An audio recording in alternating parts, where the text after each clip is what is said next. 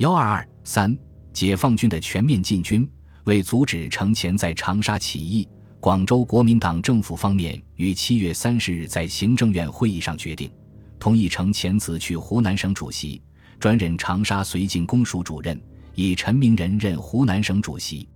翌日，即三十一日，又撤销了长沙绥靖公署。阎锡山并派黄杰、邓文仪持函于八月一日自广州到达长沙，劝阻程潜，并邀程潜赴广州，拟任其为考试院院长，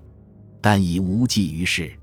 八月一日，程潜即向国共双方军政界发表个人声明，隶属蒋介石和国民党政府的腐败无能、见其于民，呼吁道：“当道人贤，共念凶危，立即划出成见，积极和谈。”则全国治安，故可立时恢复。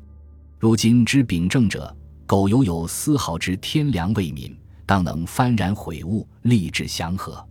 八月四日，程潜、陈明仁发布《告湖南民众书》《告湖南将士书》，宣布脱离广州政府起义。翌日又发布通电，率领全乡军民，根据中共提示之八条二十四款，为取得和平之基础，贯彻和平主张。正式脱离广州政府，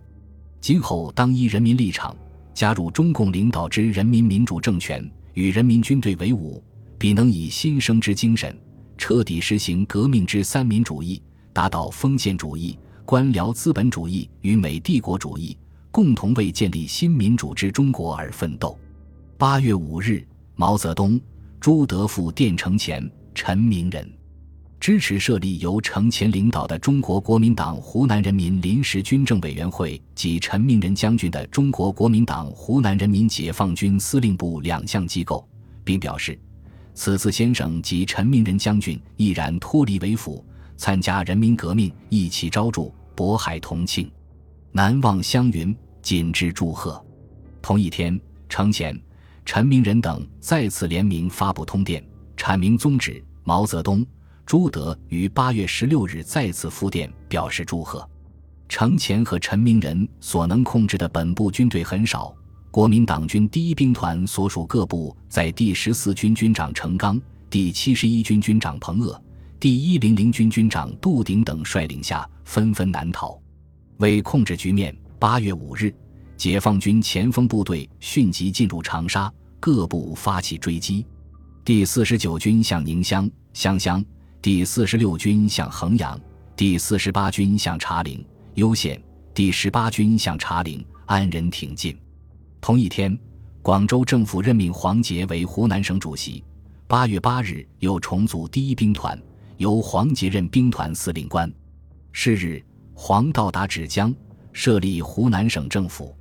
在长沙起义、解放军重兵追击的严重形势下，白崇禧不得不重新调整部署。以第一兵团向鄂赣边区绥属部队在邵阳、祁阳地区整补，成立湘西绥靖司令部。后又组建第十七兵团，以第三、第十、第十一兵团分别部署在衡阳以北、以东山地，阻击解放军南下。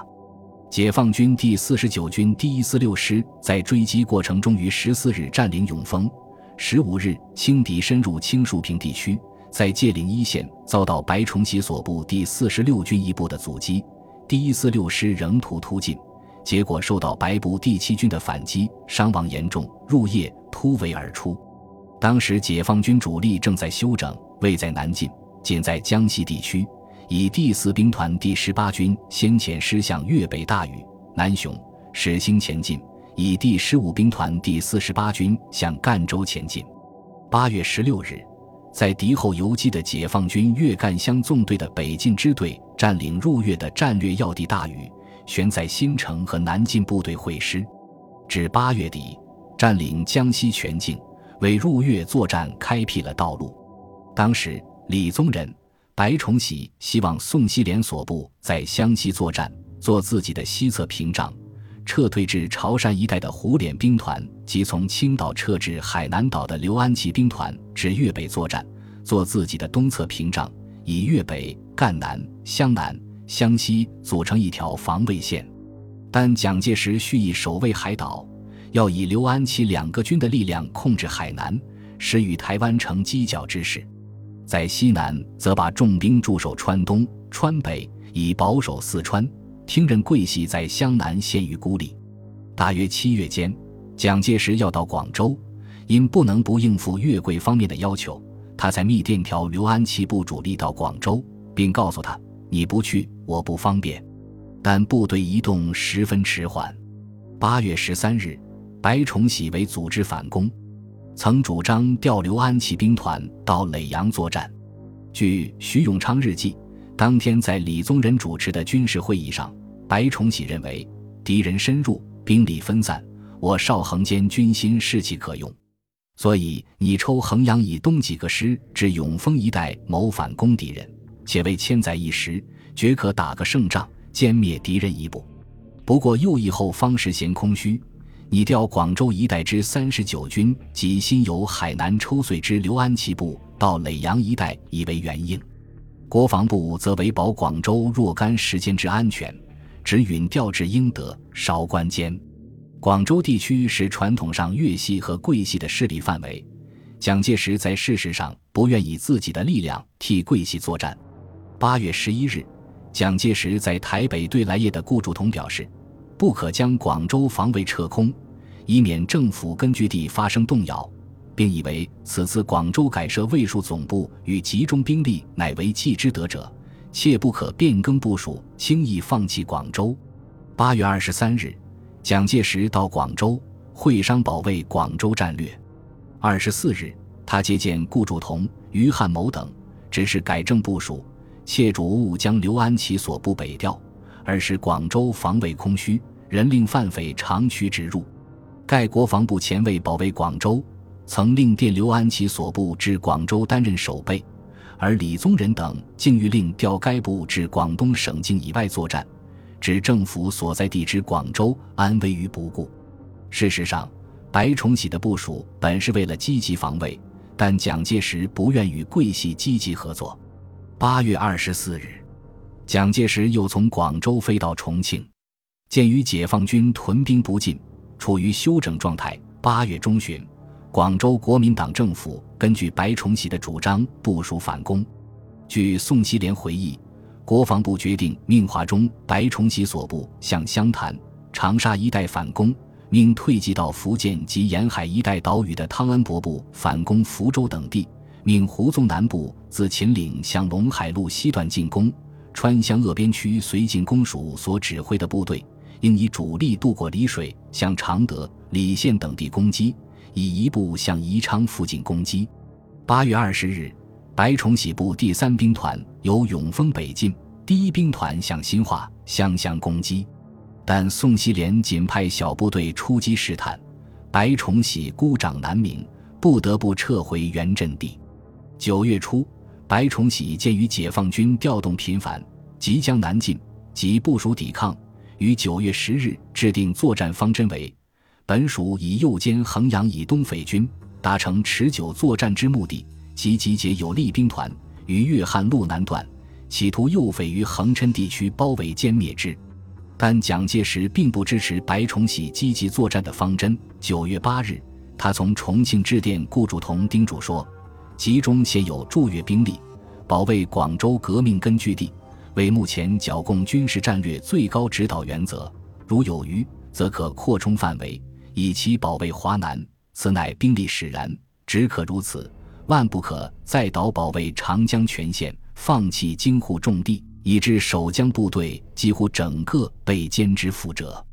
现驻粤中第五十军、第三十九军、第六十三军、第一零九军之建制，切勿分割使用，处处陷于被动。为匪各个击破，今后一切部署应照此最高指导原则实施，勿再举棋不定，彼得确保革命基地。悉以此意转达于汉某长官为要。广州政府方面，当时有以广州部队向广西撤退，与白崇禧部会合的考虑。这时，解放军已准备大举南进了。为准备进军并接管广东，中共中央新组建了华南分局。以叶剑英为第一书记，广东军区司令员兼政治委员。叶剑英自北平到达赣州后，即于九月七日召集第四兵团、第十五兵团负责人、原华南分局书记方方两广纵队负责人曾生等举行作战会议，决定各部必须于十月底在预定地域完成集结，准备分兵两路进攻广东。叶剑英部署既定，毛泽东即于九月上中旬之际，分别指示第四野战军、第二野战军将领歼灭白崇禧所部及进军西南的部署。毛泽东令陈赓指挥本部三个军、四野邓华部两个军自赣南进击。占领广州后，由陈赓率本部三个军进入广西作战，续后向云南挺进。四野以主力五个军沿湘桂铁路南进，与陈赓部南北配合，迫使白崇禧最后不得不进行决战。其中，四野主力以第十三兵团率两个军取到沅陵、芷江，直下柳州；以四野十二兵团率三个军经湘潭、湘乡进攻宝庆。与第十三兵团呼应，待白崇禧部南撤时跟进，在正面仅派队监视衡阳白崇禧部，然后上述三路八个军先在广西站稳脚跟，再寻白崇禧部主力决战，予以歼灭。第二野战军二个兵团于十月间在湘西集结，然后向川前进军，先进击宜宾、泸县、将今，孤立重庆及川东的孙震、送西联所部。然后东向进占重庆，第四兵团于完成广西作战任务后，继续西进云南，完成对贵阳之包围，并归还第二野战军建制。总之，我对白崇禧及西南各敌均取大迂回动作，察指敌后，先完成包围，然后再回打之方针。二野在华中通过时的作战事宜，统由四野首长指挥。本集播放完毕。感谢您的收听，喜欢请订阅加关注，主页有更多精彩内容。